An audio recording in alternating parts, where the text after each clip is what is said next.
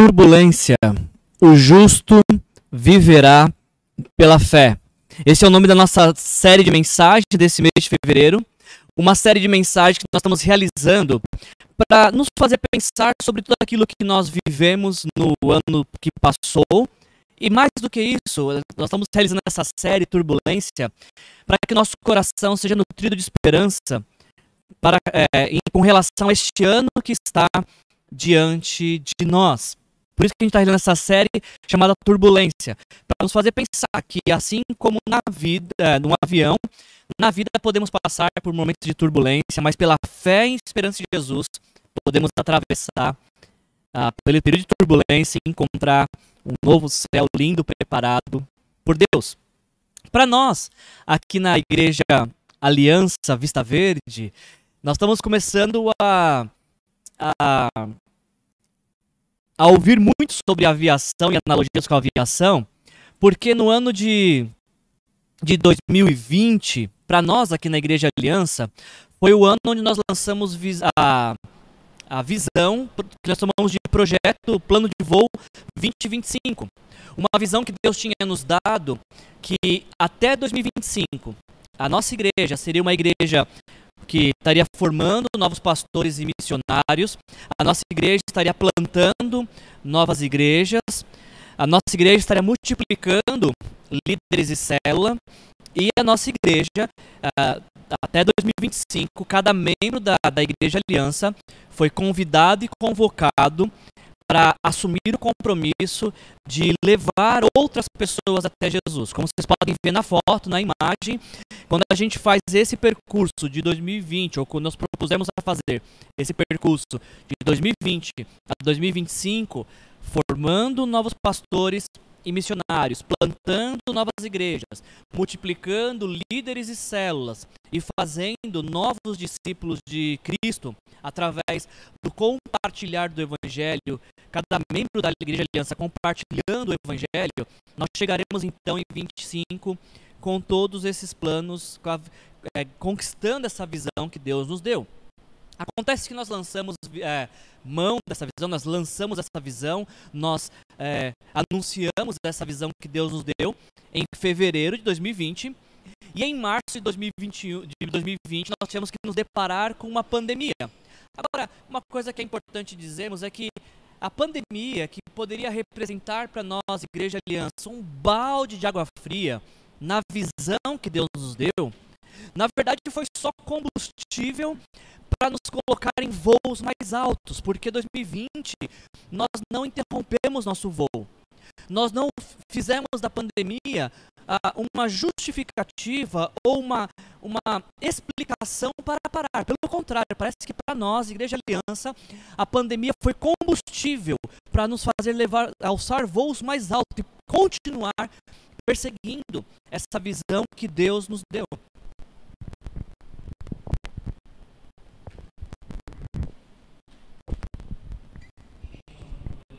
Espero que esse, esse, microfone esteja melhor.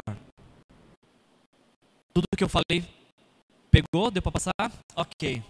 Então, é, nós, nós passamos 2020, um ano de pandemia, continuando perseguindo essa visão, essa, essa missão que Deus nos deu. Então, a série Turbulência, ela vem fazer essa analogia para reacender nosso coração para essa visão que Deus nos deu.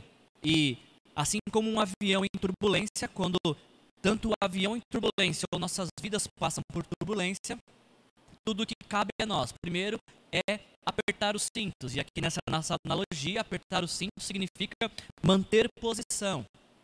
Cada um ocupando o lugar que Deus lhe concedeu nesta aeronave chamada Aliança Vista Verde.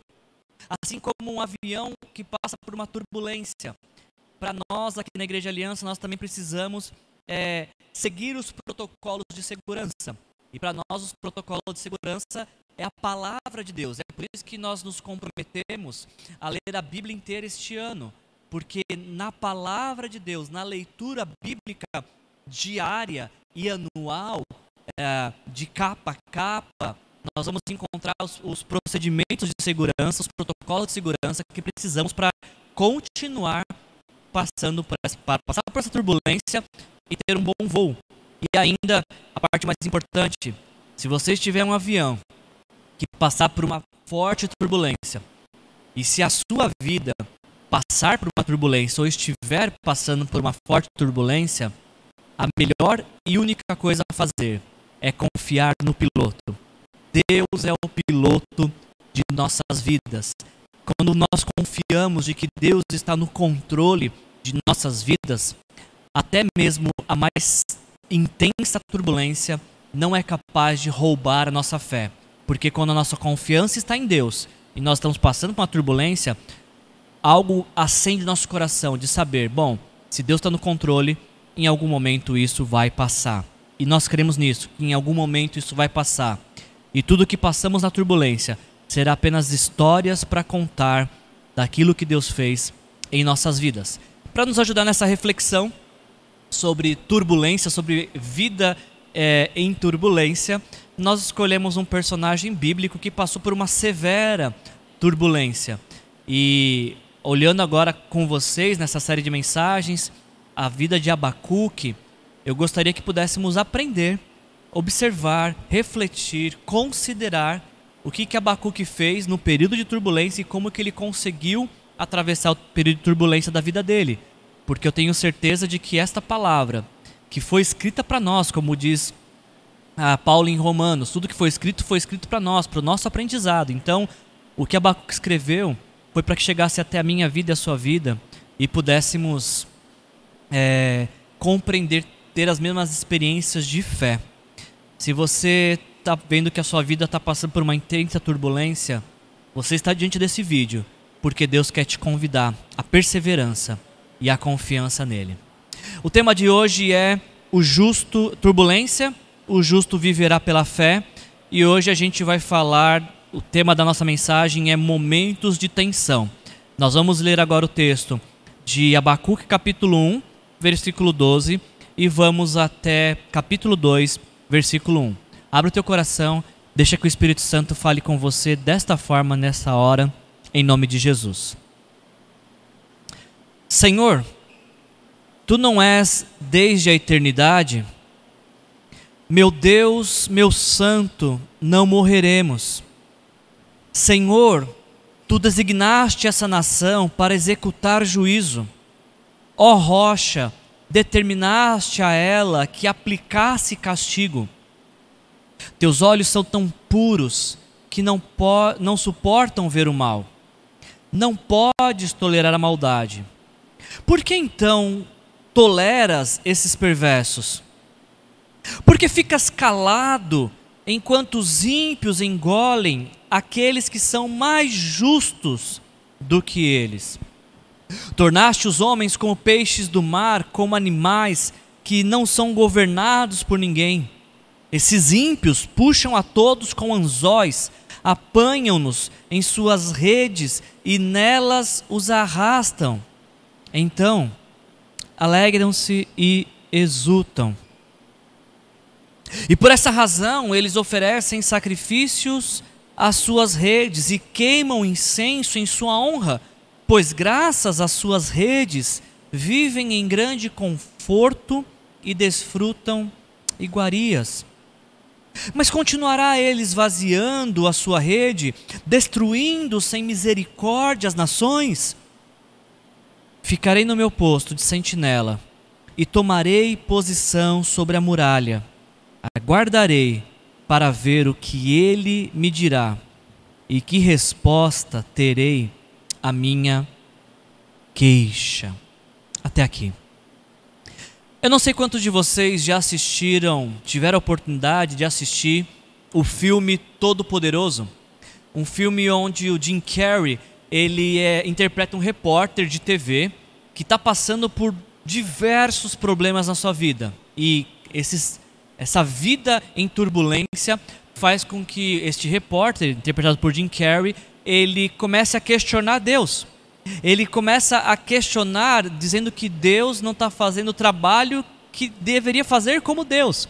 E aí então nesta, nessa paródia, nessa, nessa comédia, uh, o repórter, o Jim Carrey, tem uma, um encontro com Deus, que é interpretado por Morgan Freeman.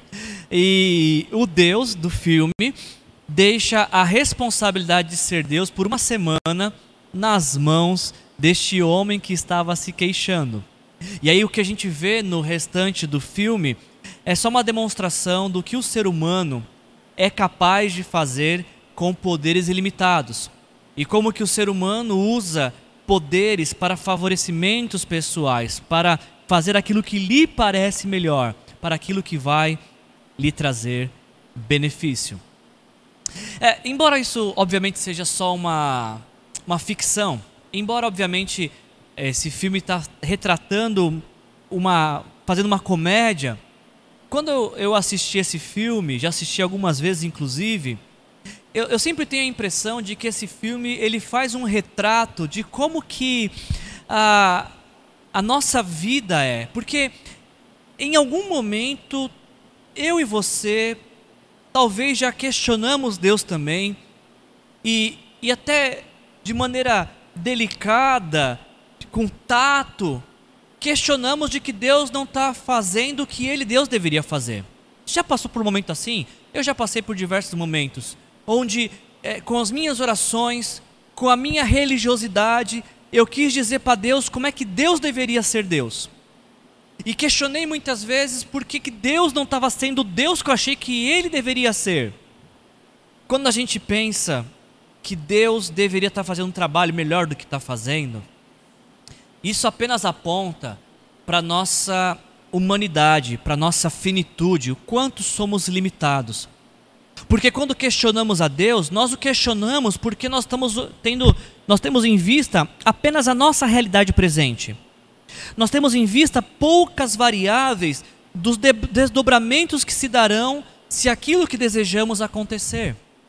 Nós não levamos em conta de que Deus é eterno, é soberano, e quando Ele responde uma de nossas orações e a forma como ele responde, ele não está contemplando apenas o nosso tempo presente, nosso momento circunstancial. Ele está contemplando toda a nossa história e também as histórias que estão conectadas à nossa história. É, eu me lembro de uma. Eu tive uma experiência muito profunda com Deus nesse sentido. Eu lembro de um ano que eu estava desempregado, fazia algum tempo já. Eu estava com dois problemas. O primeiro eu estava desempregado, o segundo eu queria casar, então eu precisava de um emprego para casar. E aí, eh, fazendo várias entrevistas, nenhuma dando certo. Uma, aí teve um determinado dia que eu fui fazer uma entrevista é, em uma empresa que funcionava num prédio de 15 andares, que ficava no centro de São Paulo, na região central de São Paulo. E, e eu lembro que, que eu fui fazer a entrevista e o departamento que eu trabalhava, iria trabalhar, era, eu não lembro, talvez quarto ou quinto andar. E eu achei o máximo o fato de que se eu fosse contratado, eu teria que pegar elevador para trabalhar todos os dias. Eu achei aquilo fabuloso, eu achei muito glamouroso. Nossa, eu preciso entrar em um elevador para chegar até o departamento que eu vou trabalhar. E aí eu fui naquela empresa, fui até o departamento e conheci a área e tudo aquilo que me foi anunciado.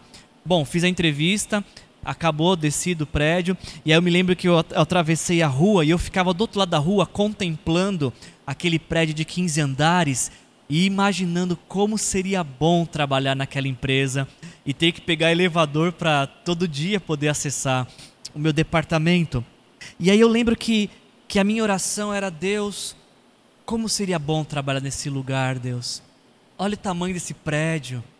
Já pensou, vou pegar elevador todo dia para chegar ao meu departamento? Deus, como seria bom poder trabalhar nesse lugar? Uma empresa de renome, uma empresa de é, longeva, como seria bom, Deus. Eu comecei a explicar para Deus como seria bom trabalhar naquele lugar. Eu acho que Deus nesse dia falou assim para mim: Ah, você quer trabalhar aí? Tá bom. Ele deixou. Passado algumas semanas eu, eu fui contratado e naquele momento, feliz da vida, poxa, minha oração foi atendida, estou trabalhando no lugar dos sonhos. Essa empresa foi o, seguramente, de longe, a pior empresa que eu trabalhei na minha vida. Essa empresa ela foi tão ruim, mas tão ruim de trabalhar, que houve um momento em que eles não pagavam mais nosso salário integral, pagavam apenas 50%, não depositavam nosso fundo de garantia, não depositavam nosso INSS, não pagavam férias, 13 terceiro, e diziam que isso estava sendo acumulado algum dia, quando pudesse, iriam pagar com juros e correção monetária. E quando eu saí da empresa, eu, eu, eu eh, entrei com um processo de ação trabalhista, descobri que a empresa não, se, não foi possível achar os donos, os donos sumiram do planeta, como se eles nunca tivessem existido. E, enfim, esse processo ainda está em trâmite na justiça. Fazem 17 anos que esse processo está em julgamento e eu estou tentando receber aquilo que eu pelo qual trabalhei em 2003 e 2002. E eu estou contando isso para você para demonstrar que nem sempre aquilo que nós contemplamos, pedimos para Deus é o melhor para nossa vida. Naquele momento eu achei que o melhor para minha vida seria trabalhar numa empresa de renome, num prédio de 15 andares que eu ia pegar elevador para trabalhar todo dia.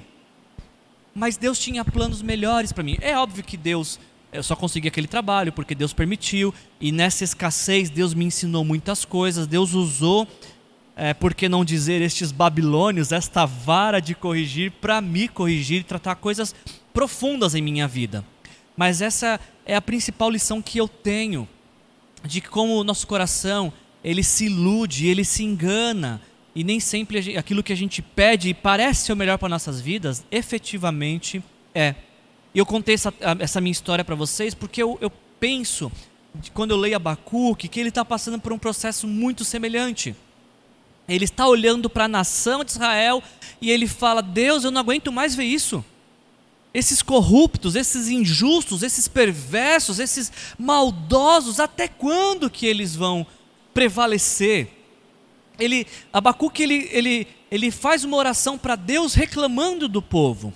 Aliás, outra coisa interessante que eu estava pensando é que, vocês pararam para pensar, pensar, se você assistiu a mensagem na semana passada, se você não assistiu, por favor, ela está no nosso canal no YouTube, você pode assistir. É, mas você que assistiu a mensagem semana passada, você que estava com a gente, você prestou atenção num fato que eu não mencionei semana passada? Que quando o profeta Abacuque começa a sua oração, é, aliás, esse livro está registrando, é um livro de oração. Abacuque, o livro do profeta Abacuque nos mostra a oração de Abacuque. E esse livro de oração, o livro da oração de Abacuque, começa com a expressão até quando? Você parou para pensar que ninguém começa uma oração até quando? Ninguém começa a apresentar um assunto para Deus, um clamor a Deus, com a expressão até quando?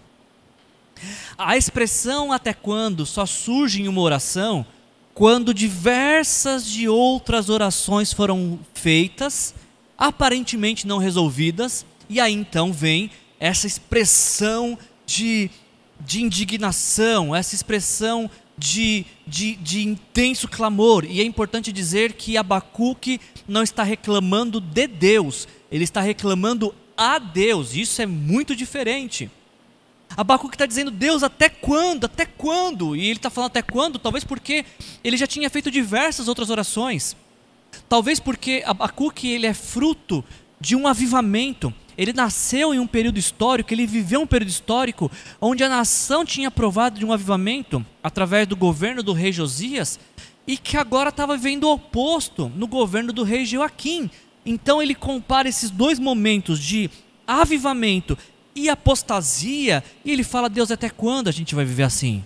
Então, até quando de Abacuque, esse clamor intenso, essa súplica a Deus, quem sabe, era um pedido por, por um novo avivamento, por uma nova experiência de fé, um quebrantar de coração para toda a nação.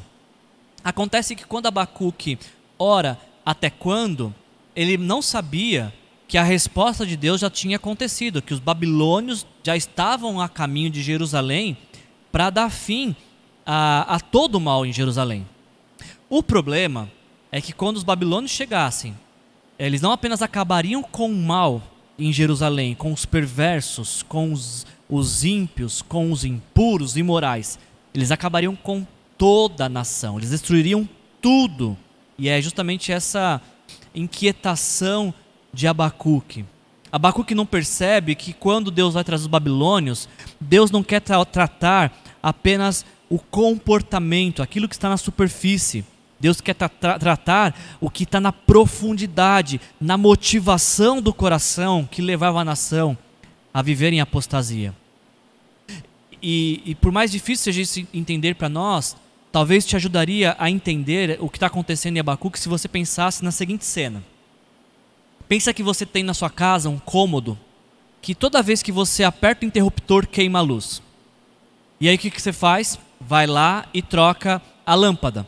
Só que aí você aperta o interruptor, queima de novo. E o que você faz? Troca a lâmpada de novo.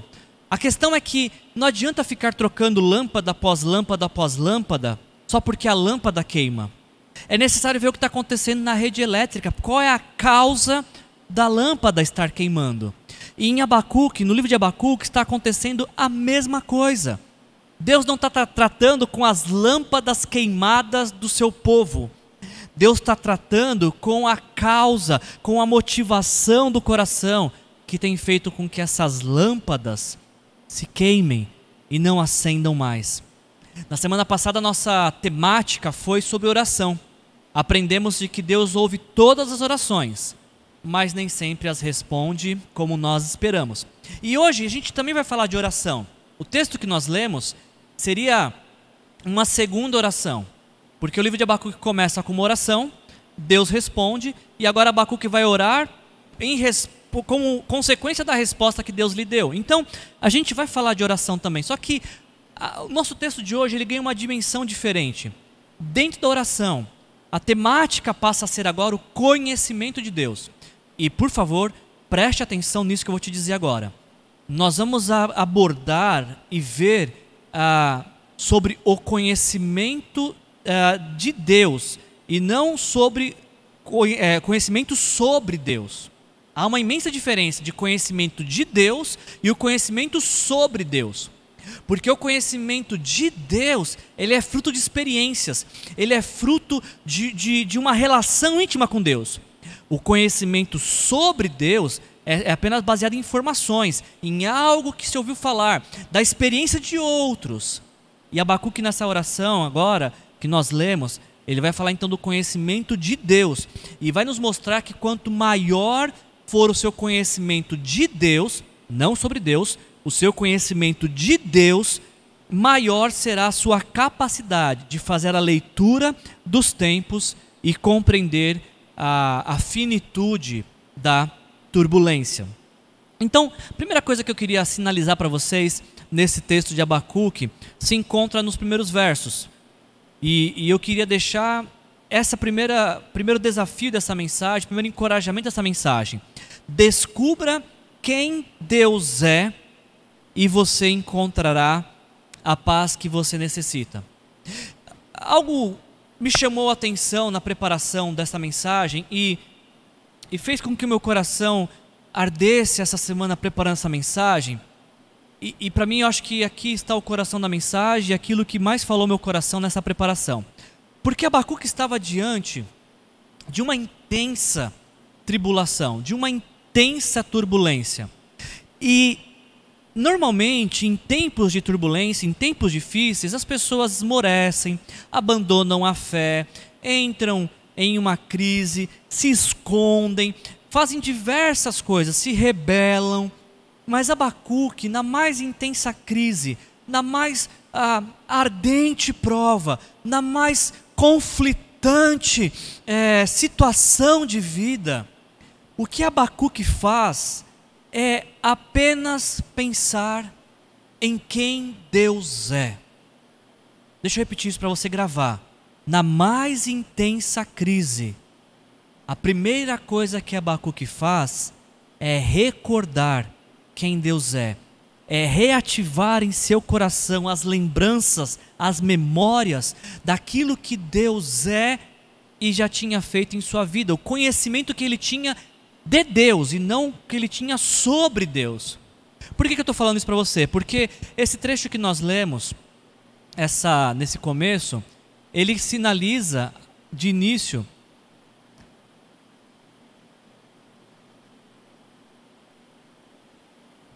A primeira coisa que Abacuque faz nessa oração, ele se dirige ao Senhor, ele diz: Senhor, E, e, essa palavra, Senhor, ele fala por duas vezes, toda vez que ela aparece na, no, Novo, no Velho Testamento, a palavra Senhor aqui é o nome impronunciável de Deus.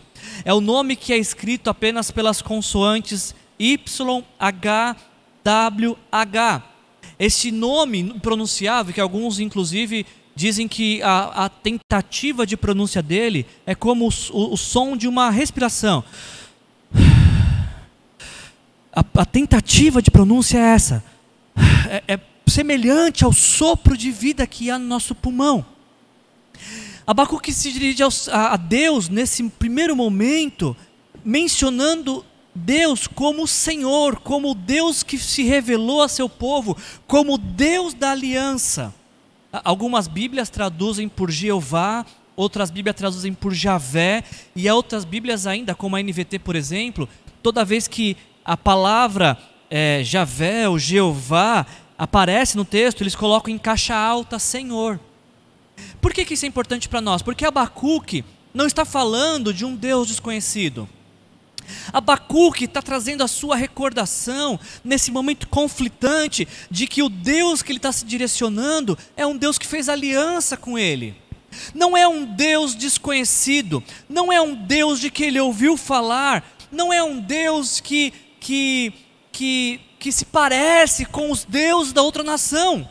Não, Abacuque está recordando de que esse Deus, a quem ele está se direcionando, é o Deus que tem uma aliança, um pacto, um compromisso com o seu povo, um compromisso de cuidar, um compromisso de fazer prosperar, um compromisso de conceder o melhor tipo de vida que esse povo pode desfrutar, mesmo em tempos difíceis, mesmo em tempo de crise.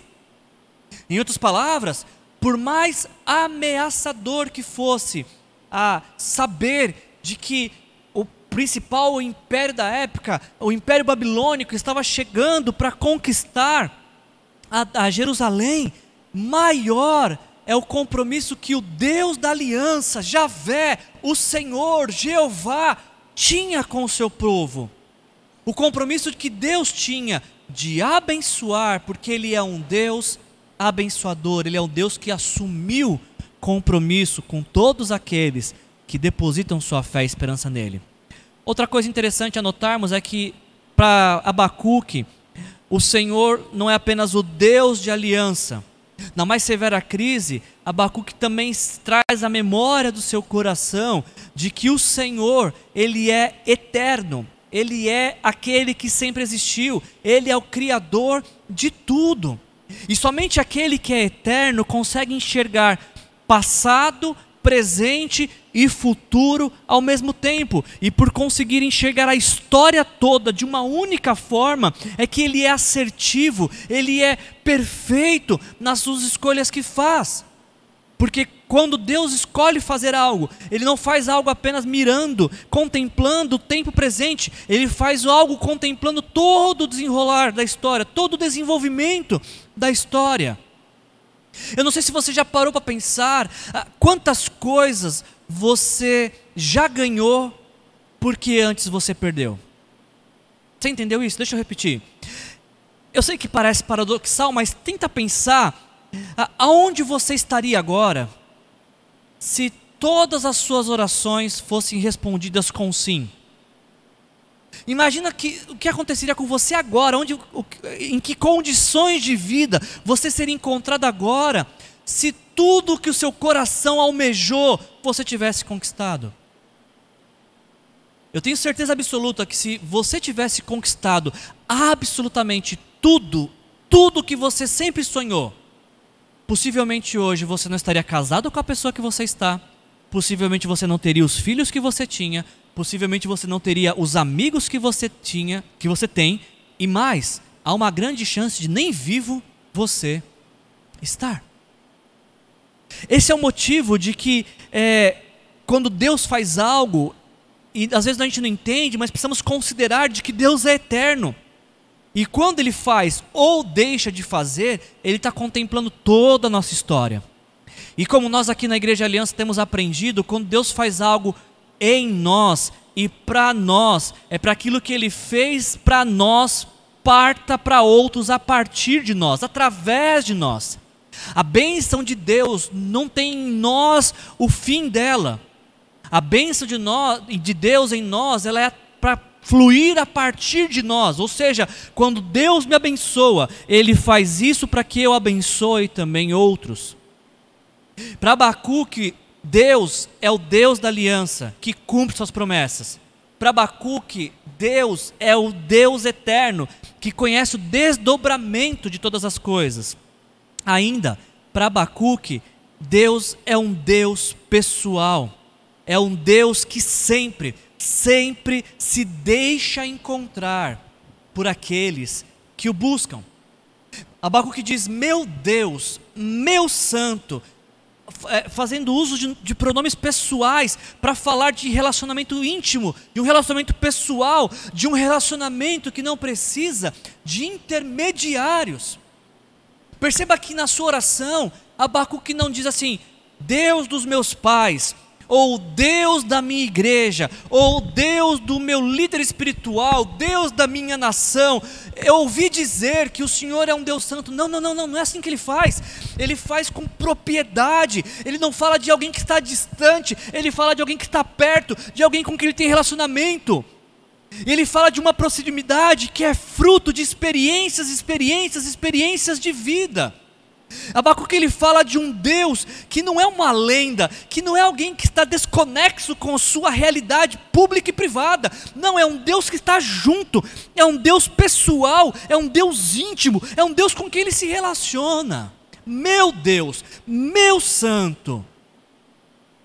Abacuque ele está se dirigindo a alguém que ele conhece, que ele sabe quem é. É o Deus da aliança, é o Deus eterno ele é o Deus pessoal.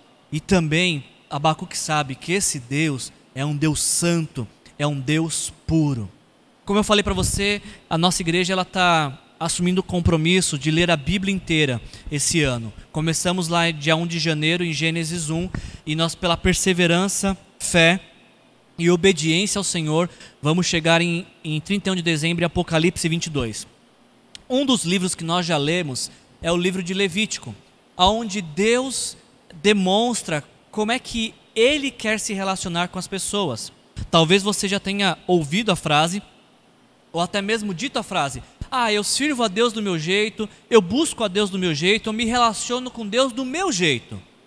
Bom, talvez se você diz isso ou pensa isso, a gente está falando de um outro Deus então. Nós não estamos falando do mesmo Deus, Criador dos céus e da terra, ah, Deus de aliança, Deus eterno, Deus pessoal. A gente está falando de uma outra divindade.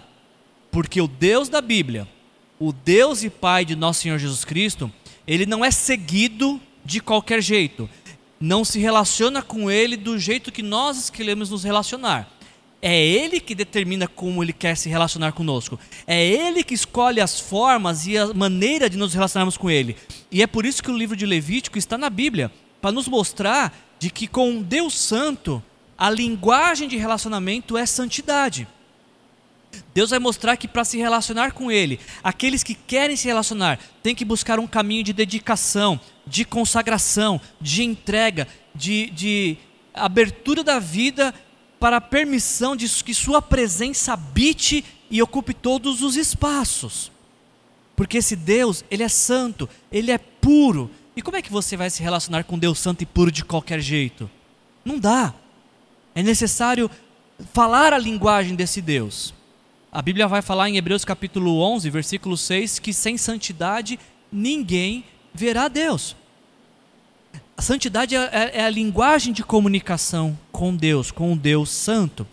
Deus é, é, é, o Deus da aliança, Ele é o Deus eterno, Ele é o Deus pessoal, Ele é o Deus santo e puro. E por fim, Abacuque recorda o seu coração de que esse Deus da aliança eterno, pessoal, santo e puro é um Deus imutável. Abacuque vai se dirigir a Deus falando: "Ó oh, rocha, minha rocha".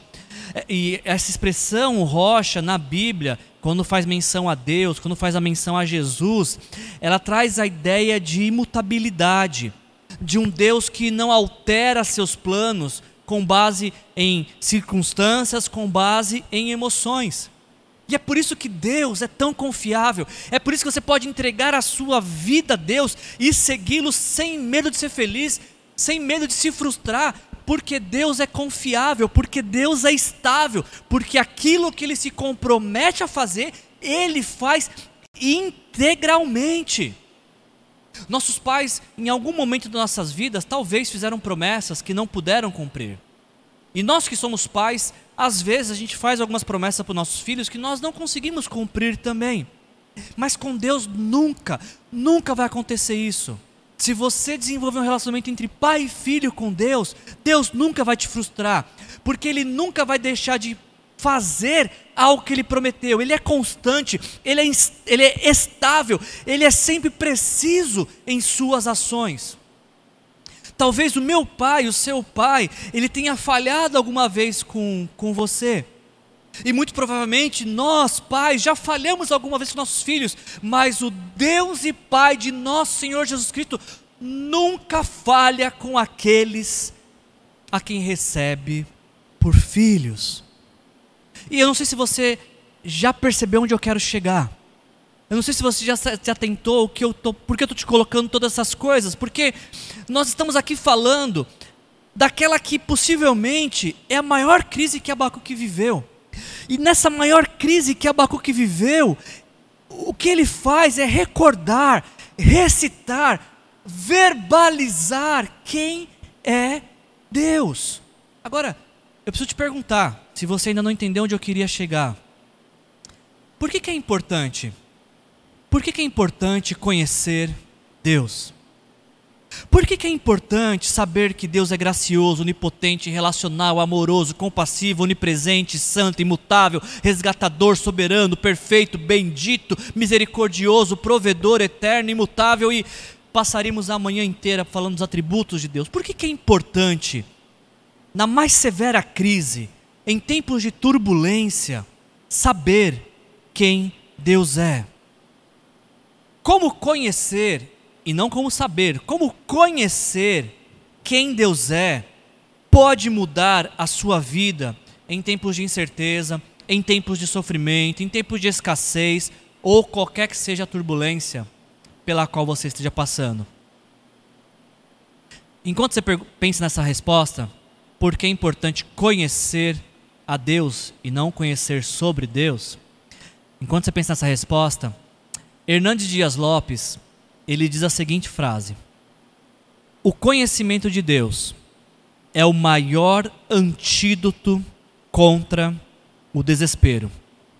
O conhecimento de Deus nos fortalece e nos ajuda a decifrar os enigmas da história. Sabe por que é importante conhecer a Deus? Sabe por que é importante ter conhecimento de Deus e não conhecimento sobre Deus apenas? Tente imaginar essa cena. Tente imaginar que você está passando por um momento de turbulência na sua vida.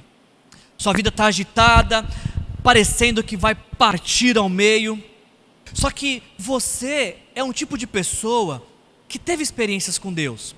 Você chegou a conhecê-lo como Salvador. Então, nesses momentos de crise, de turbulência, de dificuldade, você que o conhece como Deus Salvador, você se recorda de que Ele te livrou de todos os males da sua vida. Eu estava participando na célula ontem com jovens e uma frase que, que foi dita, que é uma frase é, que virou até, viralizou na internet, é a seguinte frase: Você sobreviveu a todos os dias ruins da sua vida. Já parou para pensar que se você está diante dessa mensagem, é porque tudo que aconteceu de ruim na sua vida você sobreviveu? Pensa nisso, você que tem essa experiência com Deus, de conhecê-lo como um Deus Salvador, que já sobreviveu a todos os dias ruins da sua vida. Qual que é a sua esperança? E aí seu coração começa a ser aquecido com essa lembrança de que Deus é Salvador, eu o conheço como Deus Salvador. E aí brota então no seu coração, quando essa lembrança é ativada, brota no seu coração um cântico de louvor ao Senhor. Eu te amo, ó Senhor, minha força. O Senhor é minha rocha, a minha fortaleza, o meu libertador, o meu Deus, o meu rochedo em quem me refugio. Ele é o meu escudo e o poder que me salva, a minha torre alta.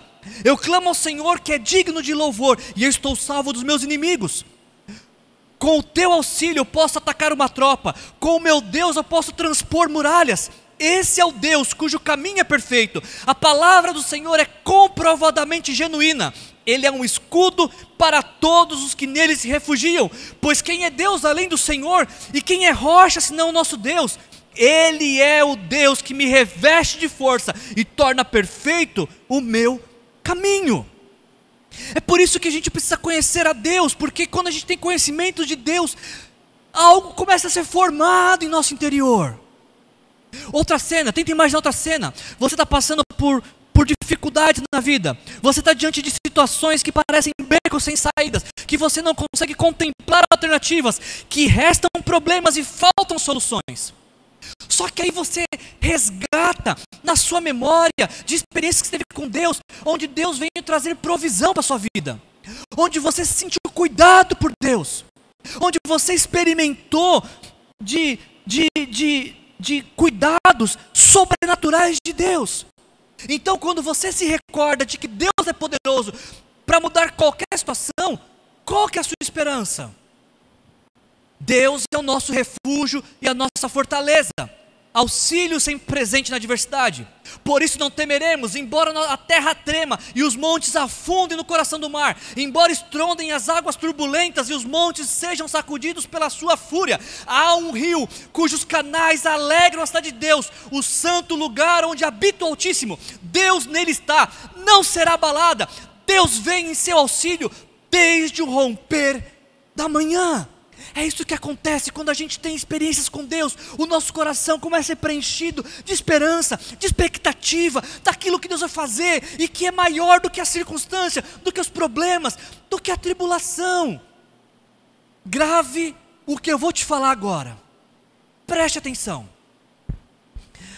O tamanho da sua crise, ela aumenta ou diminui de acordo com a proporção do conhecimento que você tem de Deus. Deixa eu repetir. O tamanho da sua crise aumentará ou diminuirá na proporção do conhecimento que você tem de Deus, o conhecimento de experiências com Deus. O que, que significa? Quanto maior for seu conhecimento de Deus, quanto maiores forem suas experiências com Deus, menos impacto, menos dano, menos efeito a crise terá sobre sua vida, a turbulência terá sobre sua vida. E o contrário é verdadeiro.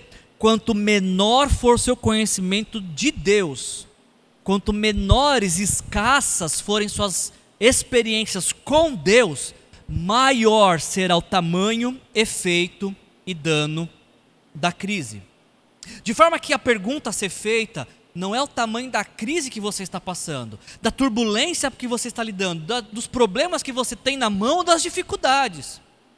A pergunta que nós precisamos fazer, que eu e você temos que fazer nesta hora é: quem é Deus? Quem é Deus? Como você o conhece? Qual é o nível da profundidade da sua relação com Deus? Quais são as experiências que você teve com Deus que lhe trazem segurança, paz, confiança e para enfrentar qualquer coisa que esteja no horizonte? Eu não sei se vocês vão conseguir ver, eu preparei um efeito aqui do, do slide. Se você estiver distante da tela, você só vai ver essa pergunta: quem é Deus? Mas se você chegar bem perto da tela, bem perto mesmo, você vai começar a enxergar que os atributos de Deus que nós vimos algum tempo atrás, alguns slides atrás, eles ainda estão nessa tela. Se você estiver na sua casa agora, chega perto da televisão. Você vai ver que ainda está ali os atributos de criador, gracioso, onipotente, relacional, amoroso, onipotente. Se você está com o seu celular, você pode fazer a mesma coisa. Coloca ele na horizontal, veja em tela inteira, chega bem perto do celular e você vai ver que os, os atributos de Deus ainda estão nesse slide. Por que, que eu fiz isso? Por que, que eu estou te dizendo isso? Pelo simples fato que eu quero trazer a sua, a sua, dar como exemplo isso, de que quanto mais perto de Deus você chega, mais você o conhece. E talvez muitas pessoas estão apenas vendo uma tela preta mesmo a sua relação com Deus.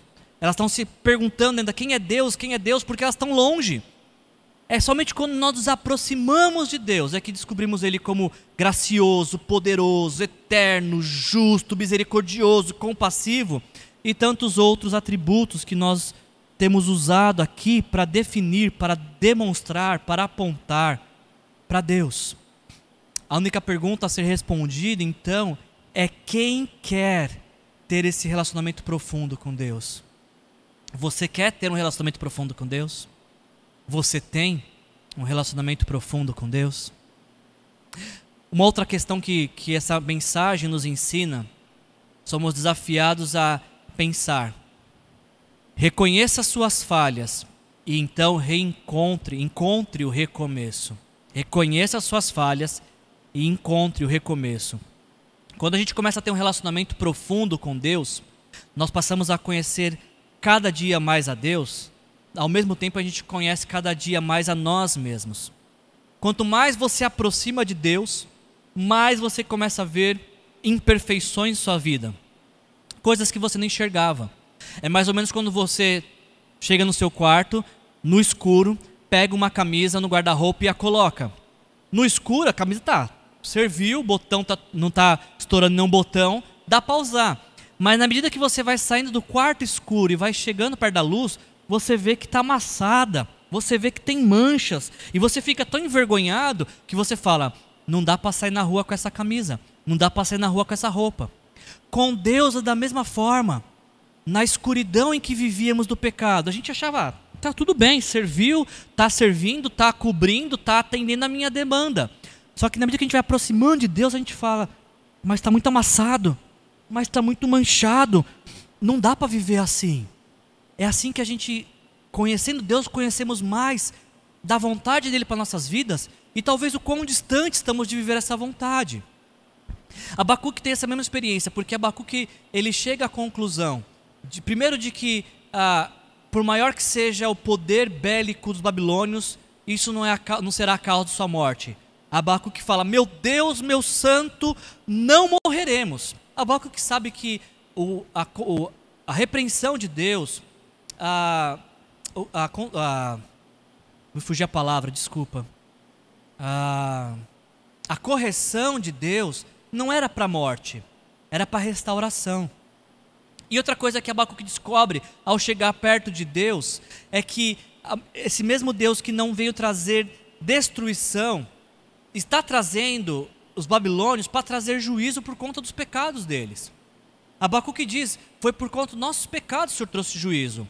Tu designaste essa nação para executar juízo. Abacuque sabe então de que não é que eles estavam vivendo tudo direitinho, tudo bem, e do nada vem o juízo de Deus sobre a vida deles. Não, o juízo é consequência do pecado, é consequência de anos e anos de desobediência, que um dia chegou ao seu limite, chegou ao seu fim. Mas por outro lado, Abacuque ainda tem um pouco da sua visão distorcida, porque Abacuque fala assim: Podes ficar calado enquanto os ímpios engole os que são mais justos, mais justos do que eles. Ou seja, Abacuque parece ter uma régua de medir maldade.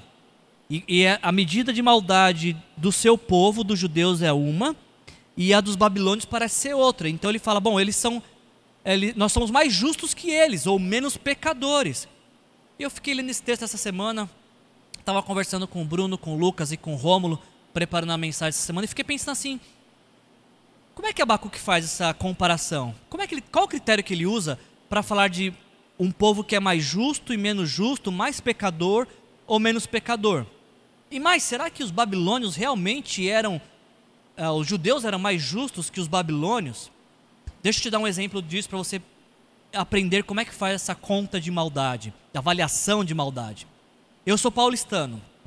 E como paulistano, eu, eu conheço que em São Paulo existe uma lei de trânsito que é a lei do rodízio. E que determinado dia da semana, não, eu não posso entrar com o meu carro na cidade, porque se eu entrar, eu vou ser multado. Em determinado dia, em determinado horário. Você que está me ouvindo e que talvez seja joseense, você talvez não conheça essa lei. Você não está nunca teve que ir para São Paulo, não teve que lidar com essa questão, com a lei do rodízio. Agora, se eu for para São Paulo em um dia que é a minha placa não pode rodar, eu vou, é, vou ser multado por isso. E você igualmente também vai ser multado se você for para São Paulo um dia que a sua placa não pode entrar na cidade. Tanto eu como você vamos infligir a mesma lei e vamos receber a mesma punição. Acontece que é, existe uma grande diferença entre aquele que conhece a lei e o que não conhece. Qual que é a diferença? É que quem não conhece acaba infringindo no desconhecimento, na inocência, enquanto o que conhece acaba infligindo na rebeldia, na audácia, na provocação, no desafio. Os babilônios não conheciam Deus. Eles não sabiam como era viver de acordo com os valores e princípios de Deus. Eles um dia pagariam por essa maldade, mas eles não conheciam como eram os padrões de Deus. Agora, o povo de Abacuque, o povo de Deus, os judeus, sabiam. E viver em desobediência à lei de Deus era uma falta dupla. Primeiro, por infringir a lei, e segundo, por infringir conhecendo que não se deveria infringir. Então, se Abacuque estivesse assistindo, se o Abacuque estiver assistindo hoje é nossa mensagem, Abacuque não é para ser bem sincero com você, o povo de Deus não era mais justo que os babilônios, porque eles pecavam conscientes, eles desafiavam a Deus conscientemente com seu estilo de vida pecador. Seu estilo de vida pecador desafiava a santidade de Deus. Na verdade, então, os babilônios eram mais justos que os judeus. E essa verdade ela se aplica às nossas vidas. Quando nós deparamos com problemas que nós não procuramos, Pode ser que nós sofremos as consequências desse problema, mas todo aquele que passa por uma dificuldade que não procurou, pode encontrar em Deus socorro, pode encontrar em Deus milagre, provisão, poder de Deus para restauração e reconstrução. Agora, o problema é quando nós nos deparamos com problemas que nós procuramos, com crises que nós criamos, com pecados que nós insistimos em praticar e viver na prática deles. Para estes casos, é necessário arrependimento, para que antes haja transformação e mudança de vida. Para ambos os casos, aquele que está sofrendo por algo que não procurou, ou aquele que está sofrendo por algo que proporcionou, a saída é mesma: dobrar os joelhos no chão, erguer a cabeça para os céus e clamar pelo socorro de Deus. A nossa mensagem ela se encerra hoje no, na, na última fala de Abacuque. Abacuque diz: Ficarei no meu posto de sentinela e tomarei posição sobre a muralha. E preste atenção: aguardarei para ver o que Deus me dirá e que resposta terei à minha queixa. Apesar de não compreender, apesar de não estar tá entendendo como Deus está se programando a agir. Apesar de estar tá lidando com diversas crises e dificuldades, de ver no horizonte o maior de seus pesadelos, depois de refletir em quem Deus é e em quem estava o povo era, e até mesmo depois de refletirem no poder militar e na maldade dos babilônios, o resultado final desta oração de Abacuque é esperar. É esperar pelo que Deus vai fazer. É esperar pelo que Deus vai falar. É aguardar pela provisão de Deus, mesmo que no horizonte só seja possível enxergar os babilônios, o problema, o mal a caminho. Quando Abacuque fala sobre esperar, não é uma questão estática de não fazer nada. O esperar na Bíblia é sempre um verbo, é esperançar, é de depositar toda a confiança naquilo que Deus prometeu que ia fazer. Por falar em promessas que Deus disse que faria, em Tito, capítulo 2, versículo de 11 a 14, nós lemos: A graça de Deus se manifestou salvadora a todos os homens. Ele nos ensina a renunciar à impiedade e às paixões mundanas e viver de maneira sensata, justa e piedosa nesta era presente, enquanto aguardamos a bendita esperança. E qual é essa bendita esperança?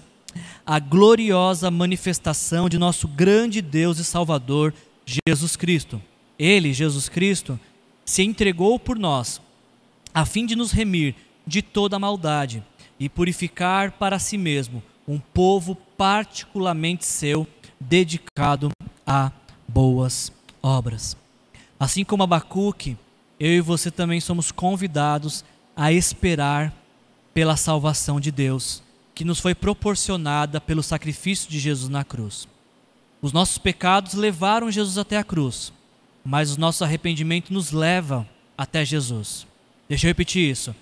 Os nossos pecados levaram Jesus até a cruz. Pelos nossos pecados, Jesus morreu. Mas quando nós nos arrependemos, o nosso arrependimento nos leva até Jesus. Nos arrepender dos nossos pecados nos leva a entregar a vida para Jesus e receber Jesus como o Senhor e Salvador. E esperar por essa promessa bendita, a promessa de salvação, a promessa de que aquilo que Jesus fez na cruz foi suficiente para perdoar os nossos pecados e nos conceder vida eterna.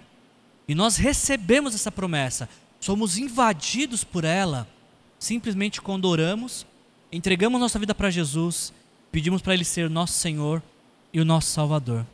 Você já fez isso algum dia? Alguma vez na sua vida você já entregou sua vida para Jesus? Tenho certeza absoluta que se você ainda não fez isso, você só está aqui até agora, me ouvindo, diante dessa mensagem, talvez algum amigo te enviou esse link só para que você pudesse receber essa mensagem e entregar sua vida para Jesus para receber Jesus na sua vida. Você pode fazer isso agora, com a sua oração, do seu jeito, simplesmente dizendo: Jesus, eu me arrependo dos meus pecados e eu te entrego a minha vida para que o Senhor seja o meu Senhor e o meu Salvador. Se você precisar de ajuda, nós temos um QR Code aqui, você pode entrar em contato conosco, vai ser um prazer imenso tanto te ajudar a dar esse espaço na direção de Jesus, como saber que você também entregou a vida para Jesus.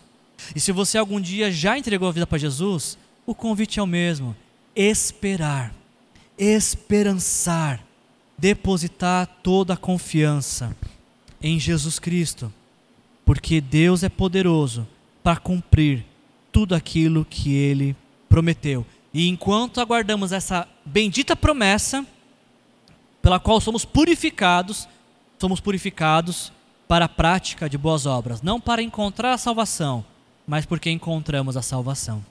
Eu finalizo essa mensagem com uma letra de uma música. A música chama Eterno Lar, do Projeto Sola. E ela diz segui- as duas estrofes dizem as seguintes palavras: Quando o coração estiver aflito, se lembre de quem ele é. Para ver o Pai, olhe para o Filho. Deus se revelou a nós. Quando o coração estiver aflito, se lembre do que ele fez, tudo o que criou e sustenta, pelo poder de sua mão. Se porventura seu coração estiver aflito hoje, ou se ele ficar aflito durante essa semana, ou em qualquer momento em que o seu coração ficar, ficar aflito, olhe para o Filho Olhe para Jesus Cristo. Olhe para aquele que te amou ao ponto de morrer no seu lugar, morrer a sua morte, para que você pudesse viver a vida dele. Se algum momento seu coração ficar aflito essa semana, se lembre do que Deus fez, tudo que ele criou e sustenta. A sua vida também é sustentada por Deus. Viva essa verdade e encontre com Deus, aproxime-se de Deus e você encontrará tudo o que você precisa para viver. Pai, em nome de Jesus, obrigado por essa mensagem, por esse dia, Senhor. Obrigado, Senhor, por nos colocar diante dessa reflexão e desse desafio de pensarmos em quem o Senhor é. E não apenas ter esse conhecimento intelectual sobre Deus, mas esse encorajamento para nos aproximarmos de Ti, para conhecer quem o Senhor é. Um conhecimento que é fruto de experiências, que é fruto de vivência com o Senhor. Concede a cada um de nós, Pai, nesta semana a oportunidade de experimentar Deus, de ter experiências com Deus. E mais do que isso, nos concede nessa semana a oportunidade de compartilhar Deus, de anunciar a tua salvação com aqueles que o Senhor colocar em nosso caminho. Nós louvamos o teu nome e te agradecemos em nome de Jesus. Amém. Que você tenha uma boa semana, que a graça de Jesus encontre o seu coração em um coração aberto para receber o amor de Deus e a inspiração do Espírito Santo. Jesus te abençoe.